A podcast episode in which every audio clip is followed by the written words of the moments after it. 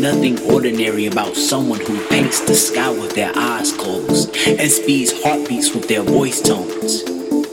We are artists. Every single one of us.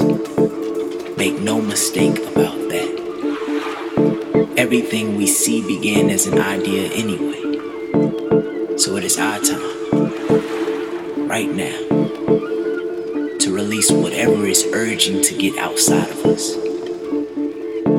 The universe is your muse. She is naked.